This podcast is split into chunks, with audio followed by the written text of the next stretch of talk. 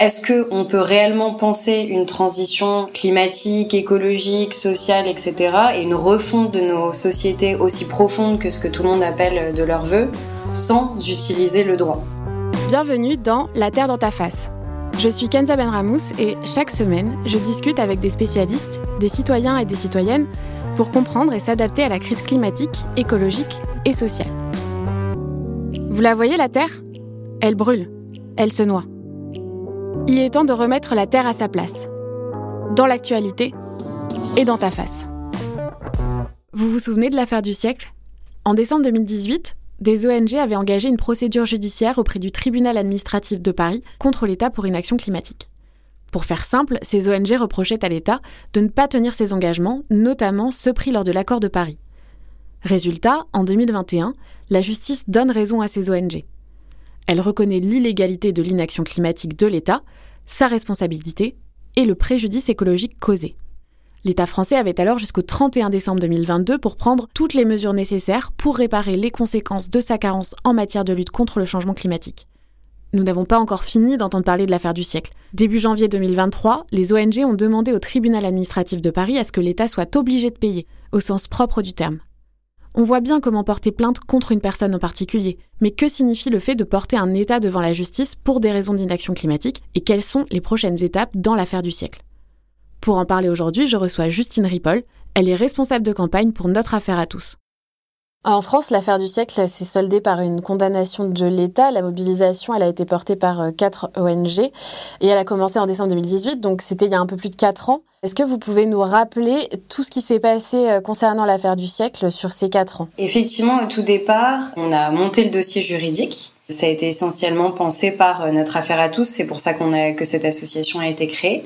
Et puis on est allé chercher euh, du coup des alliés qui eux étaient déjà euh, des organisations plus implantées, plus connues, comme Greenpeace, la Fondation pour la Nature et l'Homme et Oxfam pour que cette action en justice, on soit pas juste à la déposer devant les tribunaux, mais qu'elle fasse un maximum de bruit et qu'elle requiert le soutien d'un maximum de gens.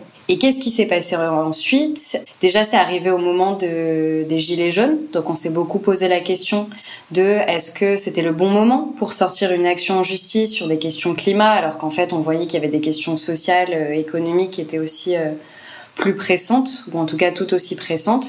Et en fait, on s'est dit non. Euh, au contraire, c'est un bon moment pour pointer du doigt les vrais responsables et dire en fait les mesures, si c'est des mesures climatiques, comme celles qui ont déclenché le mouvement Gilets jaunes, qui ne sont pas aussi des mesures sociales et économiques, ou en tout cas justes, bah en fait, ça ne marchera pas la transition euh, écologique en général.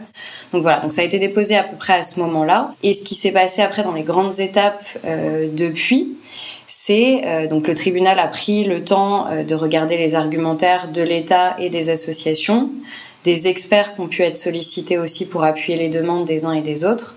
Et puis, euh, le tribunal administratif a donné deux décisions en 2021. Et euh, à travers ces décisions, il a reconnu plusieurs choses. Déjà que les engagements climat de l'État français euh, étaient inscrits dans la loi et donc étaient contraignants. C'était des obligations. C'était pas juste des belles promesses qu'on nous a fait euh, sur des plateaux TV. Maintenant que c'était dans la loi, en fait, c'était la responsabilité de l'État de les atteindre ou de justifier pourquoi il les atteindrait pas si c'était le cas. La deuxième chose, c'est que euh, si l'État n'était pas, euh, ne respectait pas ses engagements, donc il engageait sa responsabilité et donc c'était constitutif de manquement, donc d'une faute de la part de l'État. Et après, euh, le tribunal a regardé justement est-ce que l'État, au-delà de la question de la contrainte de ses engagements, est-ce que ses engagements étaient respectés?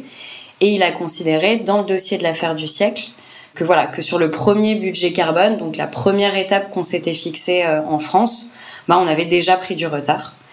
Et donc que euh, laissait à l'État jusqu'au 31 décembre 2022, donc c'était il n'y a pas si longtemps, pour faire un effort supplémentaire, c'est-à-dire continuer à respecter la trajectoire euh, qui s'était fixée, mais faire un effort supplémentaire d'à peu près 15 euh, mégatonnes pour justement rattraper ce retard.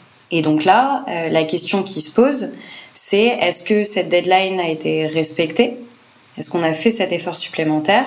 Et si c'est pas le cas, comment on va aller finalement solliciter de nouveau les tribunaux pour qu'ils puissent de nouveau condamner l'État et cette fois euh, assortir cette condamnation de pénalités financières qu'on appelle les astreintes et qui en fait vont être de l'argent, qui vont mettre une pression supplémentaire sur l'État et qui vont devoir être fléchés dans le budget de l'État vers des services qui sont compétents et qui ont besoin de cet argent parce qu'ils sont aussi euh, en manque de ressources pour faire leur travail correctement. Et ces services, ça peut être aussi bien des services qui travaillent dans la rénovation thermique des bâtiments, dans la réhabilitation ou le développement du ferroviaire. Il y a plein de choses en fait qui justement, encore une fois, sont des mesures qui sont à la fois euh, d'atténuation de nos émissions, d'adaptation et en fait aussi de justice sociale et économique. Et donc c'est ce type de mesures qu'on aimerait bien voir le tribunal administratif euh, demander à l'État plus précisément maintenant qu'on voit bien que l'État n'a toujours pas entendu euh, les juges euh, sur ce dossier-là. En réalité, pour reprendre depuis le début, il y a deux affaires. Il y a l'affaire du siècle et l'affaire Grande-Sainte. Le maire donc de Grande-Sainte, qui est une commune du Nord, a engagé un recours contre l'État pour non-respect de ses engagements climatiques devant le Conseil d'État. Déjà, qu'est-ce qui différencie les deux affaires et est-ce que vous pouvez nous dire comment elles sont liées? Le dossier de l'affaire du siècle, c'est devant le tribunal administratif et euh, en gros, ce qu'on a, en caricaturant un petit peu, ce qu'on a demandé au tribunal, c'est de regarder la trajectoire passée de l'État et donc notamment ce premier budget carbone et de dire entre 2015 et 2018, nos premiers objectifs un peu euh, année par année, est-ce qu'ils ont été respectés? Donc la réponse du tribunal était non. On a pris du retard. Et dans le dossier Grande-Sainte, la question qu'a posée le maire euh, de Grande-Sainte, euh, Damien Carême, et puis soutenu après par les associations aussi de l'affaire du siècle, on est rentré dans ce dossier-là aussi pour pouvoir euh, argumenter nous aussi et apporter des preuves. Dans ce dossier Grande-Sainte, qui est devant le Conseil d'État, donc une juridiction qui est plus importante, voire une des plus importantes avec le Conseil constitutionnel. ça veut dire que ces décisions ont plus de poids aussi. Dans ce dossier-là, ce qu'on a demandé, c'est au contraire de regarder l'avenir et de dire nos objectifs à 2030. Est-ce qu'avec les mesures actuellement votées au niveau du Parlement et de l'exécutif, est-ce qu'on va, est-ce qu'on peut garantir aux citoyens que nos objectifs à 2030, on va les atteindre? Et dans ce dossier-là aussi, le Conseil d'État a dit non. En fait, les mesures actuelles, essentiellement euh, la loi climat, puisque c'était son objectif, ne sont pas du tout au niveau et en fait on n'atteindra pas les objectifs 2030 euh, en l'état et encore moins maintenant qu'on va euh, qu'on est censé rehausser ces objectifs et faire plutôt moins 55% de baisse d'émissions de gaz à effet de serre d'ici 2030. Donc ces deux dossiers, c'est des à la fois il y a des intervenants qui sont un peu les mêmes. Donc on essaye de lier aussi euh, beaucoup les réflexions, mais surtout elles regardent à la fois le passé et l'avenir et donc elles prennent vraiment l'état et son action en étau euh, pour vérifier que voilà qu'il n'y a aucun écart de route qui soit permis et que la trajectoire globale aille dans le bon sens. Il y a tout de même un, petit paradoxe avec euh, cette affaire judiciaire, en fait, par rapport à l'urgence climatique dans laquelle on est et le temps euh, que peuvent prendre en fait les affaires judiciaires. Euh, comment on gère ce, enfin, cette, ce paradoxe-là? C'est une question qui est assez essentielle. Est-ce que c'est utile? Est-ce que c'est pertinent euh, d'aller attaquer en justice euh, des États ou d'autres acteurs?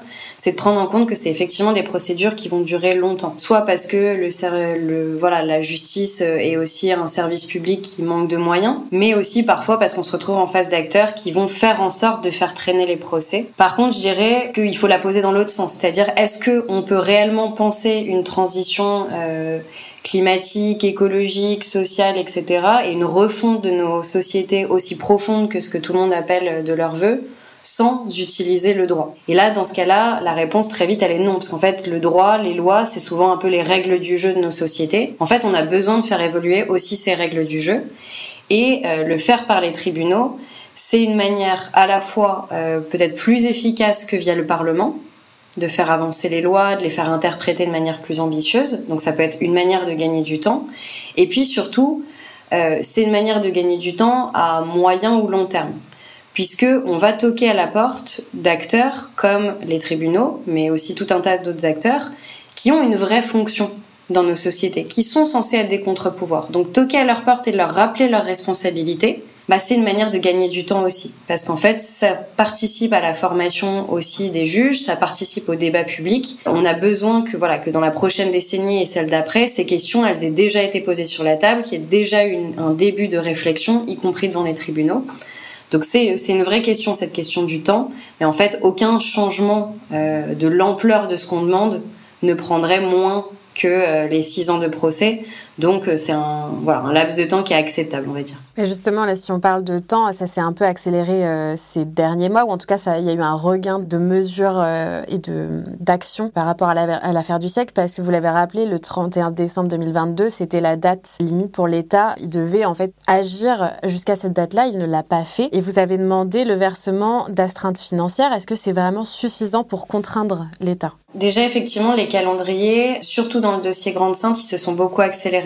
Encore une fois, du coup, les tribunaux, et notamment le Conseil d'État, a compris ce sentiment d'urgence, et notamment en s'auto-saisissant, c'est-à-dire en allant lui-même, après la deadline qu'il avait donnée à l'État pour agir, de nouveau appeler l'État et appeler les parties à continuer le procès et à aller sur cette question des astreintes. Dans le dossier de l'affaire du siècle, qu'on a annoncé avant la deadline du 31 décembre, c'est qu'on irait de nouveau devant le tribunal administratif, puisque à la différence du Conseil d'État, le tribunal administratif ne s'auto-saisit pas. Il peut pas décider lui-même au 1er janvier de dire je vais aller vérifier si l'État s'est mis dans les clous. C'est à nous de le faire. Et donc voilà, ce qu'on a annoncé autour du 31 décembre, c'est qu'on allait faire cette demande d'astreinte et qu'on allait continuer à faire en sorte que l'État doive payer aussi pour ce retard et poser un peu les questions de ce que ça représente l'inaction de l'État et un retard de l'État sur ces questions-là. On l'a pas encore fait à la fois parce que euh, on sait que l'État souvent nous évoque dans les écritures la question de, du caractère provisoire des dernières données sur les émissions françaises. Donc le fait de se rapprocher aussi de la, du moment où ces données sont officielles en juin, ça nous permet voilà de encore une fois raccourcir aussi un peu les procédures parce qu'on n'attendra pas euh, ces données officielles. Et puis surtout ça nous laisse le temps de se poser la question est-ce que c'est suffisant? Est-ce que les juges, ils ont assez les outils pour contrôler l'action du gouvernement ou l'inaction du gouvernement à l'heure actuelle?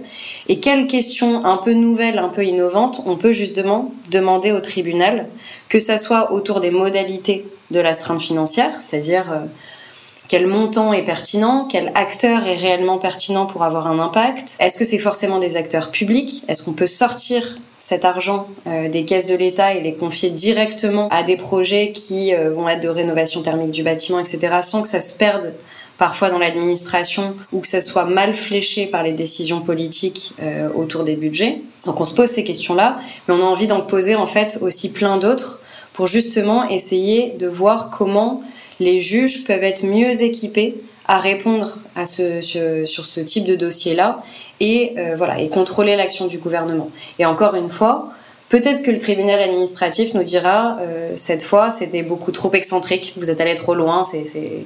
on va pas vous suivre là-dessus. Mais en fait, on aura déjà d'une certaine manière réussi euh, nos objectifs puisque notre objectif c'est avant tout aussi de commencer à créer le débat public autour de ces questions.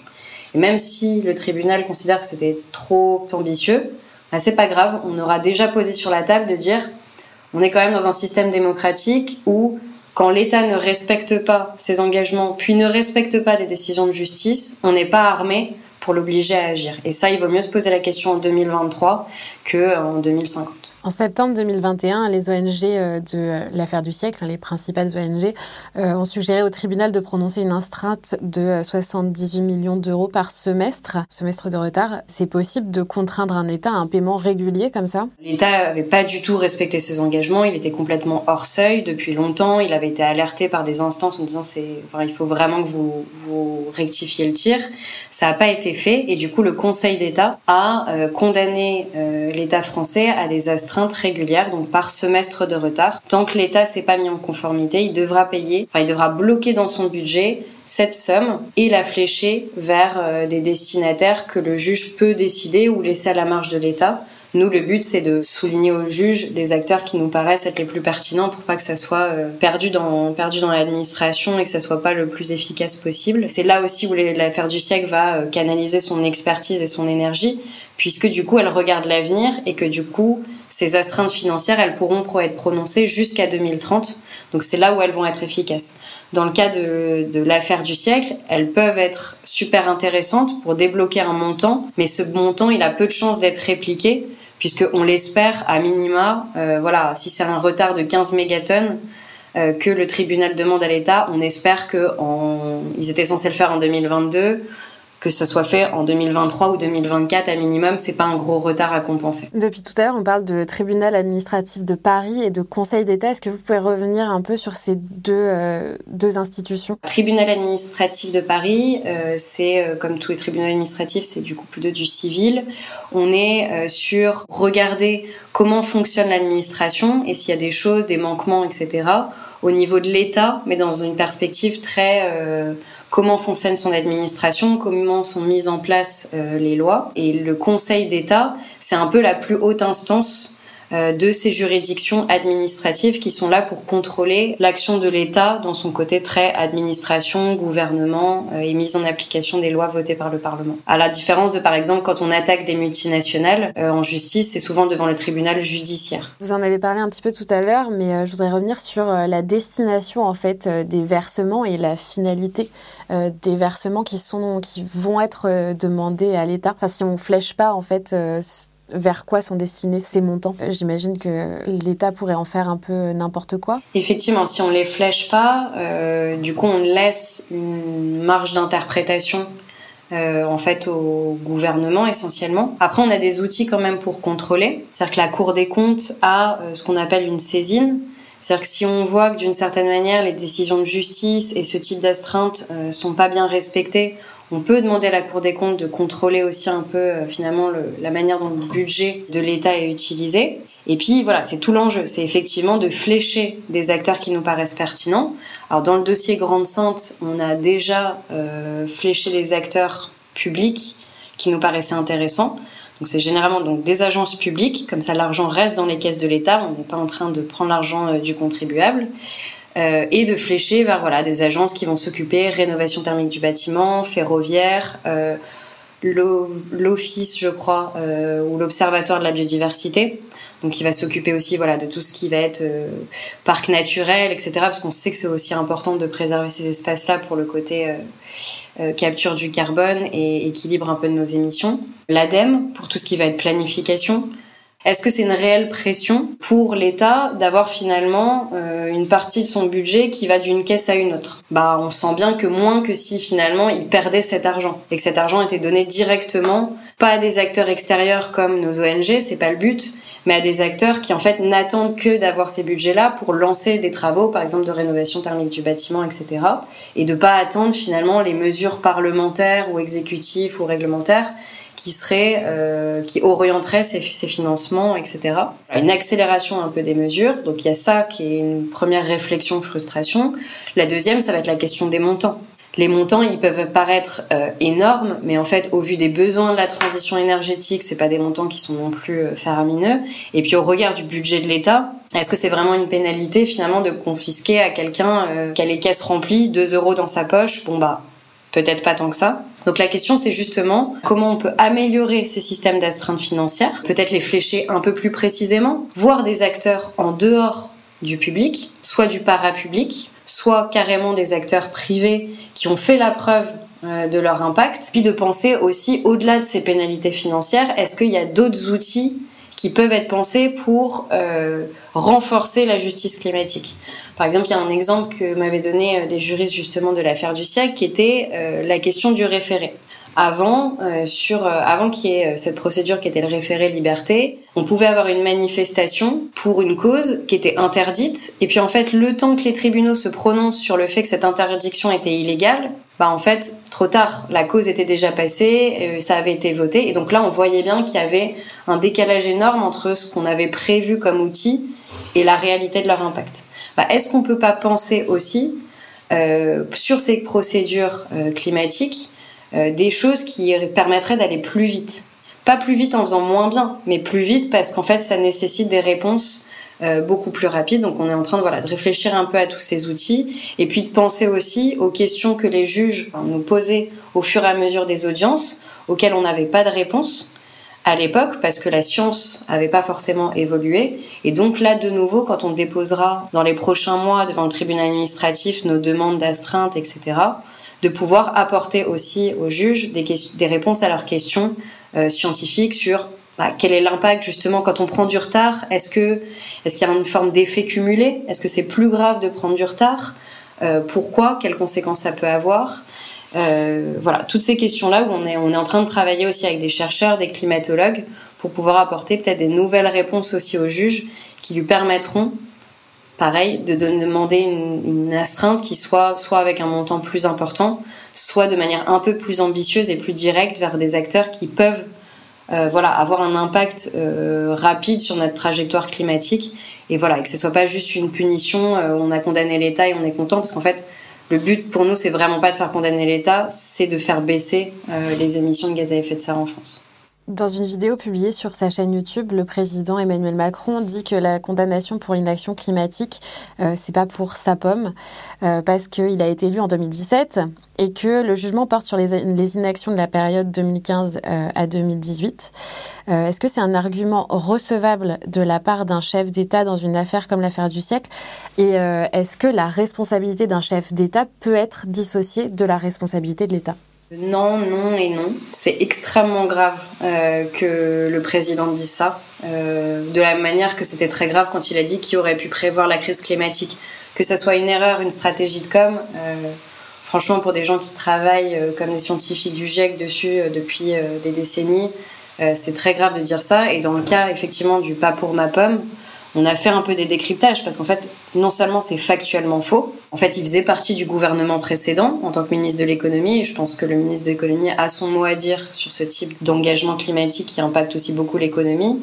il faisait partie de la mandature précédente. De toute façon, en tant que chef de l'État et représentant principal de l'État, il doit se sentir concerné par euh, le dossier de l'affaire du siècle, même si ça concerne des faits qui sont passés, puisqu'il a encore des responsabilités de sortir la France de l'illégalité climatique. La deadline du 31 décembre, bah, il était président à cette époque-là, donc ça le concernait. Et puis surtout, euh, c'est là où on voit que c'est très grave, c'est que il ne peut pas ignorer le dossier Grande Sainte. Et là, il l'ignore complètement.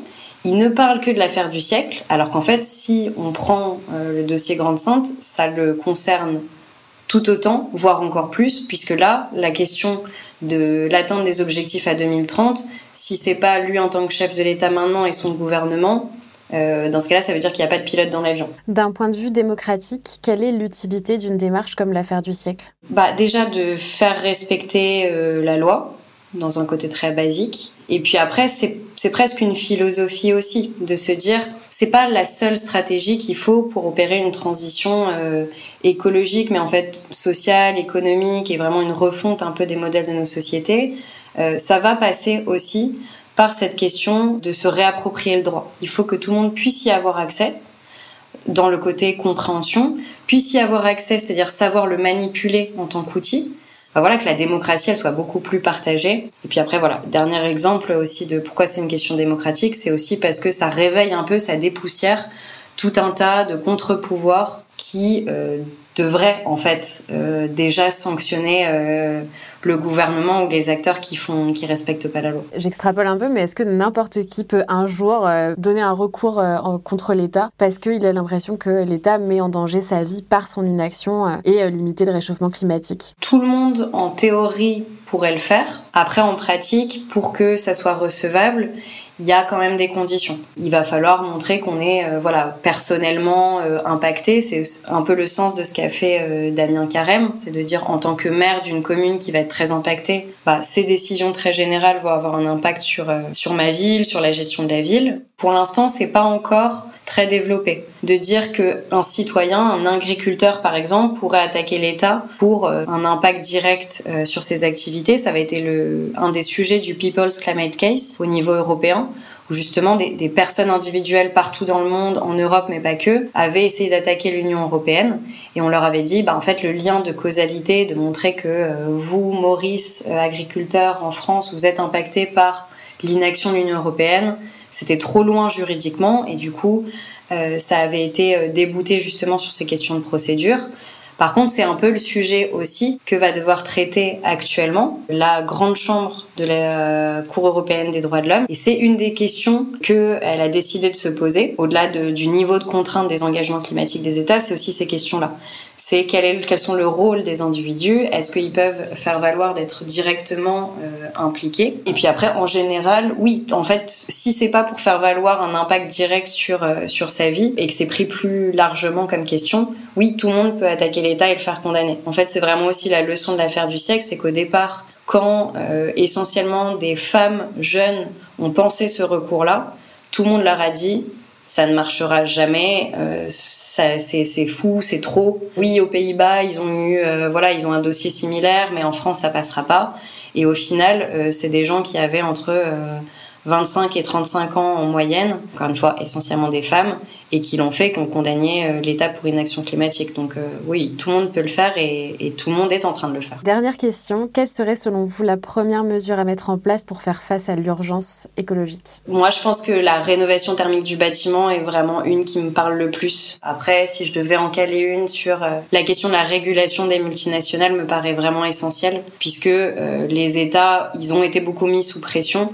Maintenant, je pense qu'il faut aussi mettre euh, la même pression sur les multinationales puisque on n'arrivera pas si euh, l'un ou l'autre ne fait pas sa part du travail. Merci à Justine Ripoll pour son temps et à vous de nous avoir écoutés. Retrouvez-moi tous les jeudis pour un nouvel épisode. Et si vous avez aimé ce podcast, dites-le nous. Vous pouvez nous laisser des étoiles sur les plateformes de podcast et nous suivre sur les réseaux at alvéole-du-bas création. À jeudi prochain. Ce podcast est produit par le studio nantais Alvéole Création. Il est écrit et animé par moi, Kenza Benramous. Pensé et produit avec Marine Roguillerme, également au montage, mixé par Pierre Yvalin au studio Alvéole.